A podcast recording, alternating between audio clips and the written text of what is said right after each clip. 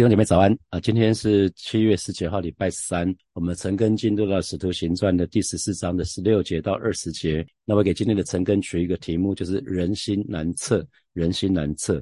那在昨天的神根里面，我们看到因着保罗跟巴拿巴行了一个非常明显的神迹，就是叫那个生来瘸腿的人能够走路，可是跳起来哈。那那这一群人在在那个路斯的这一群人，他们就以为他们是他们是神明啊，化化成人的身体这样子，就想要来献祭啊。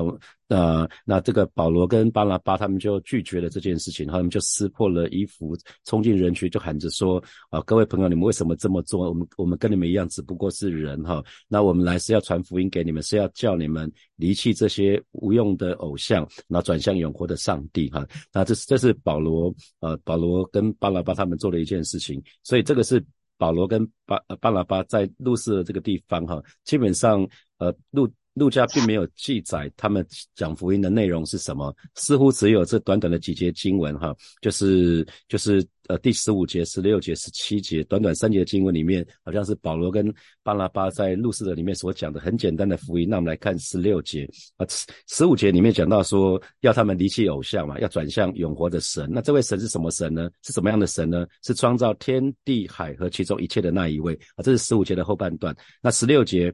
那这位神是他在从前的世代任凭万国各行己路啊，就是新普京的翻译是说，在以在以前以往，上帝容忍万民偏行己路哈，就是在从前的世代，神任凭各邦各国可以他们自己走自己的，自己走自己的道路好。那我们接下来看十七节，十七节。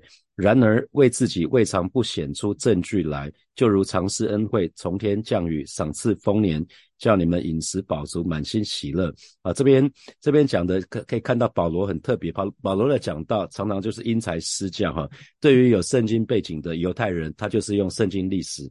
用用圣经历史来讲，可是对没有圣经背景的这一群是真的是外邦人，他是用自然的方式哈，叫做自然讲道法，就是从大自然的现象去证明说有一位创造主，有一位创造这个宇宙万物的主，而且是管理这个大自然的主，所以我们称他为一般启示哈。在罗马书罗马书的第一章的二十节，罗马书的第一章的二十节就在讲这个什么叫一般启示哈。新普京的翻译是自从。世界被创造出来，人就能看见上大地和天空。借着上帝所造的万物，人可以清楚的看见上帝那看不见的特性，也就是他永恒的大能和神性。因此，他们根本没有借口说不认识上帝。哈，所以啊，这在保罗在罗马书里面所说的哈，借着神创造的大自然，其实我们不能推诿说这个世界没有一位神。哈，那啊，所以保罗这边。这边在十七节就说了，神其实用了一般启示来向即即便是没有听过福音的人，也来向他揭示他们自己，那见证自己的美善。比他他做了一个比喻哈，那有有以下几件事情，比如降下雨水，降下雨水跟基督徒非基督徒没有关系嘛，跟是不是犹犹太教犹太教徒有非犹太教徒没有关系，然后给他们好收成，好收成。通常呃那个农夫是看天看天吃饭的，所以呃下下雨下。雨或者阳光这些需要地方大是一样的，所以通常有好收成，都是大家都有好收成啊，都有好收成。然后呢，又赐给你们食物，就是不会有饥荒的意思哈。所以基本上这些都是所谓的所谓的一般的恩典，共同的恩典哈。那让你们可以满心欢喜。所以保罗对他们就在讲这个部分。所以如果我们对照呃对照其他的经文，保罗在雅各书的一章十七节，去年的成根的部分哦，他说各样美善的恩赐和各样全备的恩赐都是从上头。来的，从众众光之父那里降下来的哈，所以神是那个后赐百物给我们，给我们可以享受的神。所以如果神神的儿女们，当我们可以生活在丰衣足食，可以在身心愉快的这种光景的里面，不要忘记那位施恩给我们的神哈，因为这就是他施恩的证据哈。好，我们来看十八节，那他他们的信息就就很简单就讲完了，所以没有没有几没有几节经文啊，在路。路斯的这个地方，基本上他们几乎没讲没讲什么信息，只是行了一个很明显的神迹。好，那十八节，二人说了这话，紧紧的。拦住众人不献祭给他们哈，他们就讲完了这段这段话之后呢，才勉强阻止众人继续向他们献祭，所以表示那个献祭是蛮踊跃的哈，蛮多人都把他们当神在献祭哈。那讲完了这这几句话，好不容易很困难的好不容易才把他们拦拦住了哈。那可是接下来十九节发生的事情啊，就就很很很呃，就是完完全是往一个相反的方向走哈。前前前。上一刻才在献祭，可是下一刻呢？但有些犹太人从安提亚和以哥念来，那安提亚跟以哥念，保罗是被赶出去安提亚的，在以哥念他是听说有人要石头砸他，他就赶快跑了嘛，哈，就跑到路斯的这个地方。如果他还有印象的话，那有些犹太人呢，就从这两个地方，从安提亚跟以哥念来，那做什么呢？呃。挑唆众人就用石头打保罗啊！原来原来他们有点像阴魂不散哈，他们一直跟着保罗，然后就到到了安提亚跟以哥念来。他们看保罗，他他们觉得保罗妖言惑众哈，所以他们就一直一从从其他两个城市就来到来到路斯的这个地方，然后就挑唆众人就用石头打保罗。这个打哈，这个打的程度是跟跟可能跟当时开闸斯蒂凡没什么不一样哈，所以以为他是死了，然后便拖到城外。那我们可以对照新普逊的翻译，有一些犹太人从安提亚和以哥念来到这里，得到众人的支持，他们就用石头打保罗，那就把他拖到城外，因为以为他是死了哈。因为在罗马罗马帝国的法律是不可以私自私自动刑杀害人的哈，因为这是私刑。私刑的话就是没有法源基础，所以他们现在拿石头扎保罗其实是私刑啊，基本上是没有法源根据的。所以当他们看到保罗死了呢，他们就想要拖到城外，拖到城外的意思是弃尸啦，就把就把尸体丢掉，不然的话他们会被追究刑责的哈。啊，所以我们可以看到短短的几节经文里面看到人心的变化啊，其实是非常的巨大啊，所以看到人心难测哈。啊，你可以看到呃，才上一刻。上一刻才在才想用花圈献祭，下一刻拿石头把保罗都打死了哈。所以我们可以看到，人在谈恋爱的时候、热恋的时候跟分手的时候啊，完完全是截然不同的哈。在在在谈恋爱的时候，在欢在在热恋的时候，好像巴不得每个每不无时不刻都可以见到对方。可是到了要分手的时候，闹别扭的时候就不一样了哈。那在职场也是，当在职场的时候，当你有重大战功的时候，你主管一定对你很好。可是随着时间，有可能你会的，可能这个时代已经用不到了哈。现在很多工作或许或许某个时刻会被 AI 取代掉啊。所以当我们失去价值的时候，可能职场的主管在看我们就不一样了啊。所以那另外在政治政治上也是很明显的，就是那个人心难测哈，就是我们讲上讲民意难测，民意难测。有的时候，有的时候选举的时候风风光光的当选了，没有多久就职以后，那个满意度实在是很差啊。那这个这个都是我们常常看到的哈。那还有就是有些餐厅刚刚开张的时候，哇，生意很好。那好好没有多久，大家都喜新厌旧，然后又就又开不下去了哈。很很多很多餐厅是这样子。那呃，其实呃。很多时候都是在在看到跟期待之间的落差哈，那很多时候人的期待还可能会改变啊，通常期待越大，失望就越大哈。那我们可以看到，我们可以看到在这个地方，前一刻这一群同样的同样路斯德的人才把彼得呃才把保罗跟巴拿巴捧上天哈，因为献花圈给他们嘛，认为他们是神。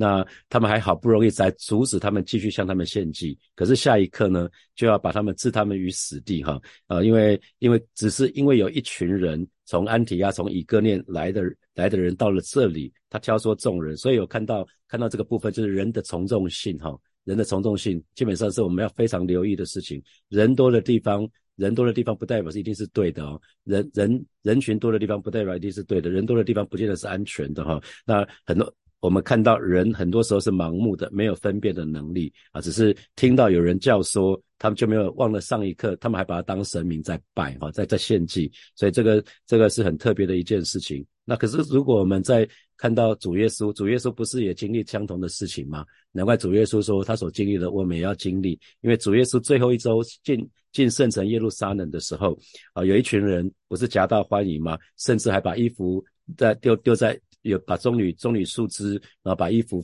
铺呃放在放在道路上面，有点夹道欢迎耶稣，高高喊何塞纳何塞纳，那奉主名来的应该是称是应当称颂的。他们夹道欢迎主耶稣进入耶路撒冷。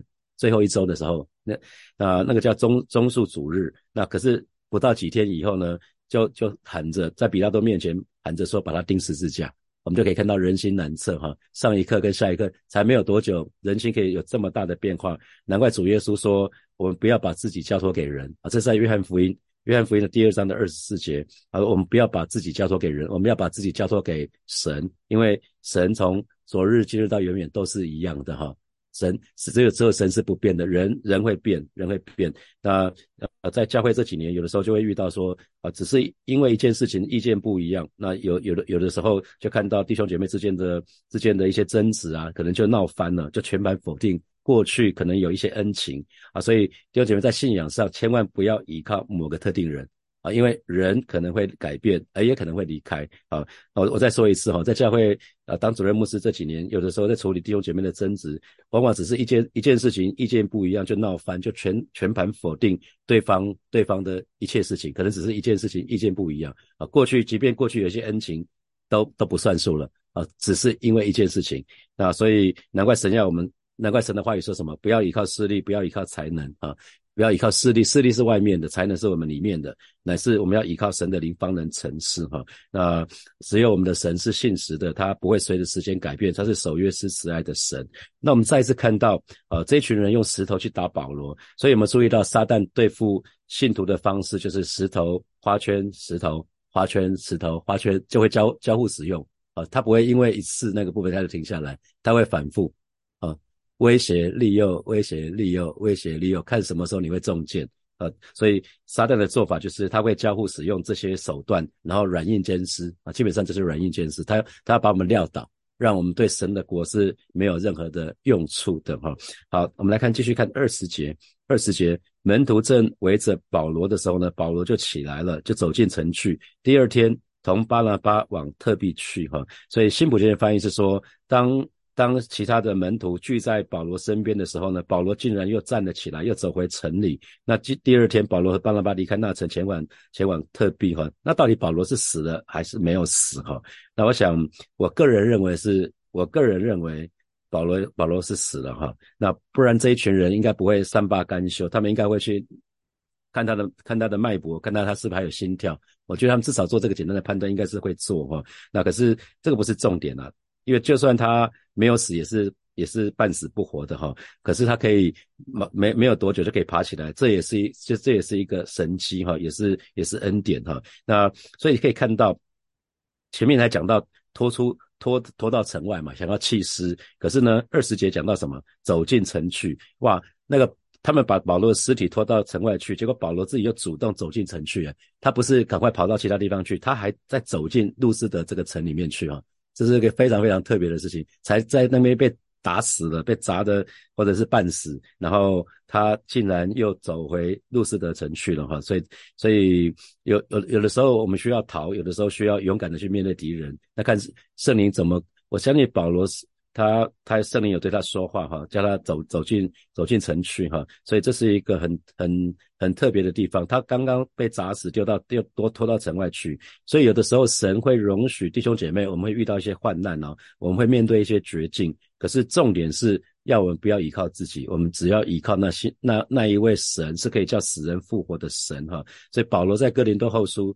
的第四章的第九节说：“我们遭逼迫，却不被丢弃；打倒了，却不是死亡。”哈，所以他可以写下这个，是因为他被石头砸，被石头打。哈，那因为众人就用石头，就用石头打饱了，以为他是死了。哈，那可是让让他的同工，让这些信徒们大吃一惊的是什么？不久他又站起来，这是第一个让他吃惊的事情，因为明明是死了嘛，那不然这一群人怎么会罢手呢？不然一定继续丢，丢到他死为止啊。那还有呢？他保罗还往往那个方向是走进城去，所以让同同工大师一惊，有两件事情，一个是明明是死了又站起来了，哇，他们一去一定知道这是一个神迹，然后他又走进城去，城城里面去是刚刚砸他石头的人哦，那那群人在的地方就是那个城里面，所以所以同工大吃一惊的是。是这些这两件事情哈，那可有有有人认为说保罗只是昏倒了，那不久又醒过来，那可是不管怎么样子，呃，路斯德的人还有门徒都以为保罗已经死了哈，那我相信当大家开闸的时候，保罗一定想起什么？斯蒂凡。啊，一定想，因为当时他们在丢斯蒂凡石头的时候，保罗就在旁边看守他们的看守他们的衣服，所以当那个石头好像枪林弹雨这样子往保罗这这样丢过来的时候，保罗一定想到斯蒂凡。那我刚刚说，我个人认为他死了哈，可是圣经没有说他到底真的死了或者没有死。那可是我个人认为他是死了，然后重新恢复生命，神让他复活了哈，所以他经历他经历一个死里复活，他可以继续他一生的服饰哈。这不可是不管怎么，这不是重点哈。再说这不是重点，可是我们可以看到在使徒保罗身上，他每一次的经历都不一样，他在不同的地方他的经历都不一样。神总是用不同的方式来对待他的他的神的儿女。那比如说保罗在安提阿，当他知道安提阿那一群人。那那群人对他对他有不好的意念，他就他就逃脱了，所以他保全生命。在以哥念呢，神控制环境，他们想要打保罗，可是没有打，没有打，他得到警告也逃走了。可是，在路斯德他没有逃走，他被打死了啊，他被打死了。所以在不同的地方可以很不一样。那我们不能说哈，我们绝对不能说在安提亚跟以哥念神保守眷顾保罗，然后在路斯德神就弃他于不顾。其实不是哈，不是这样子，这样我们就对神就有误解了哈。其实，呃，保罗这一封，保罗写给提摩太这一封信是提摩太后书哈。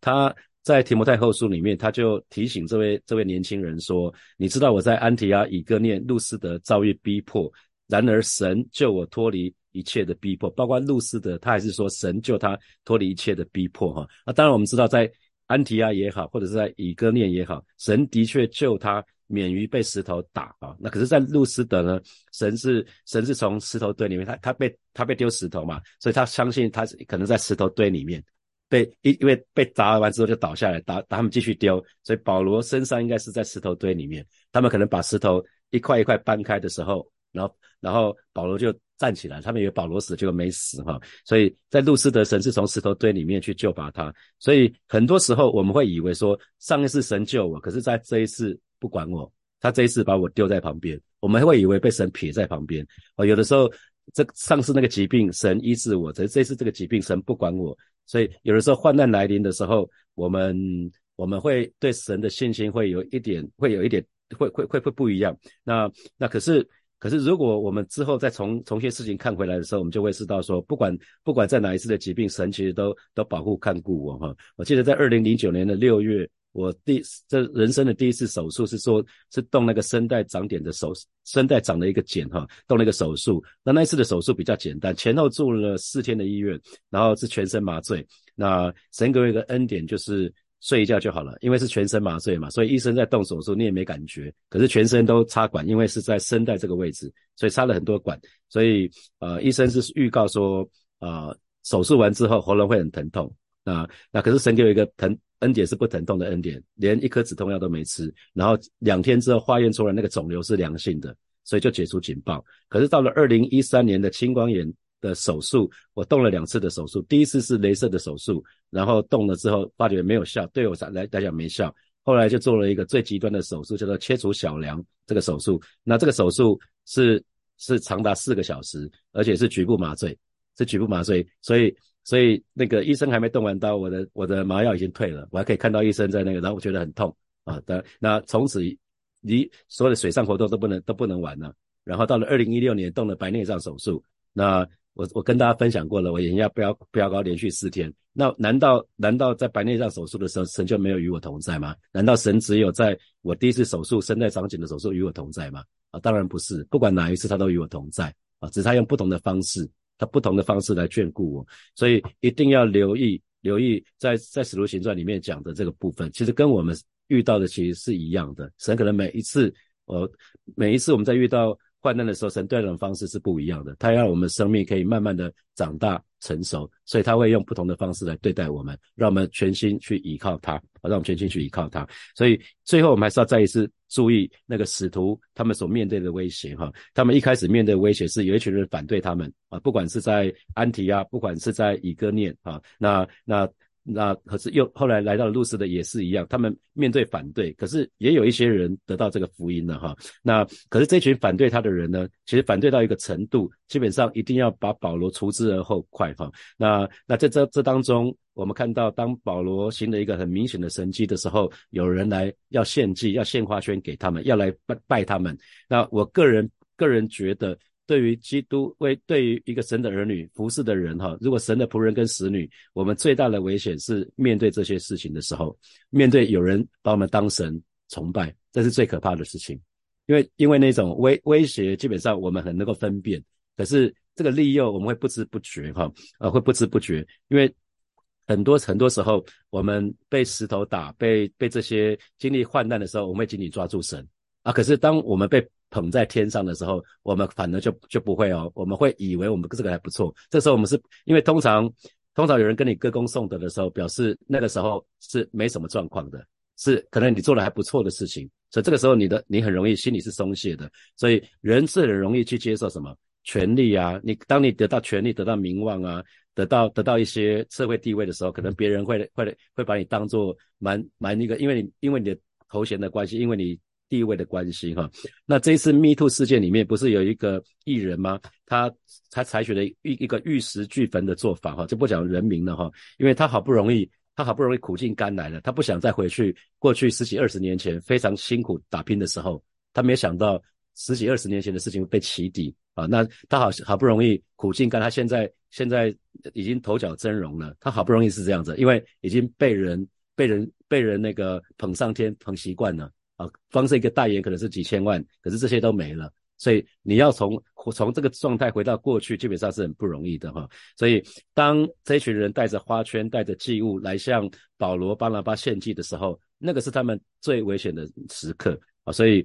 弟兄姐妹要常常请你们为教会领袖祷告，让我们不接受，我们不会接受的花圈啊。当大家不会献献花圈给我们，可是不要接受，不要接受这些啦。我觉得人要很小心那个吹捧啊，这样子不会让我们受到诱惑哈。那我不会说保罗都没有受到诱惑，可是因为他跟主的关系真的很好，所以他就没有。他就没有被这个诱惑所所绊倒哈。那使徒的第一次的宣教的行动哈，就在这一次就在这个地方就结束了哈。那所以我们看到我们看到很特别的地方是说，不管保罗跟巴拿巴到什么地方，他们一定一定一定造成分裂，一定大人们一定选边站，要么就是选福音这边，要么就是选选敌对福音这个地方。所以难怪耶稣会说什么？耶稣说：“你们不要想我来是要叫地上太平。”他说：“我来并不是要叫地上太平，乃是要叫地上。”动刀兵哈，所以不管这几座城市，通通都一样，分成两个阵营啊，分成两个阵营。所以今天神的儿女当我们去传福音的时候，一定有人会接受，有人不接受的啦。所以，所以不管人人家接不接受，我们就是去讲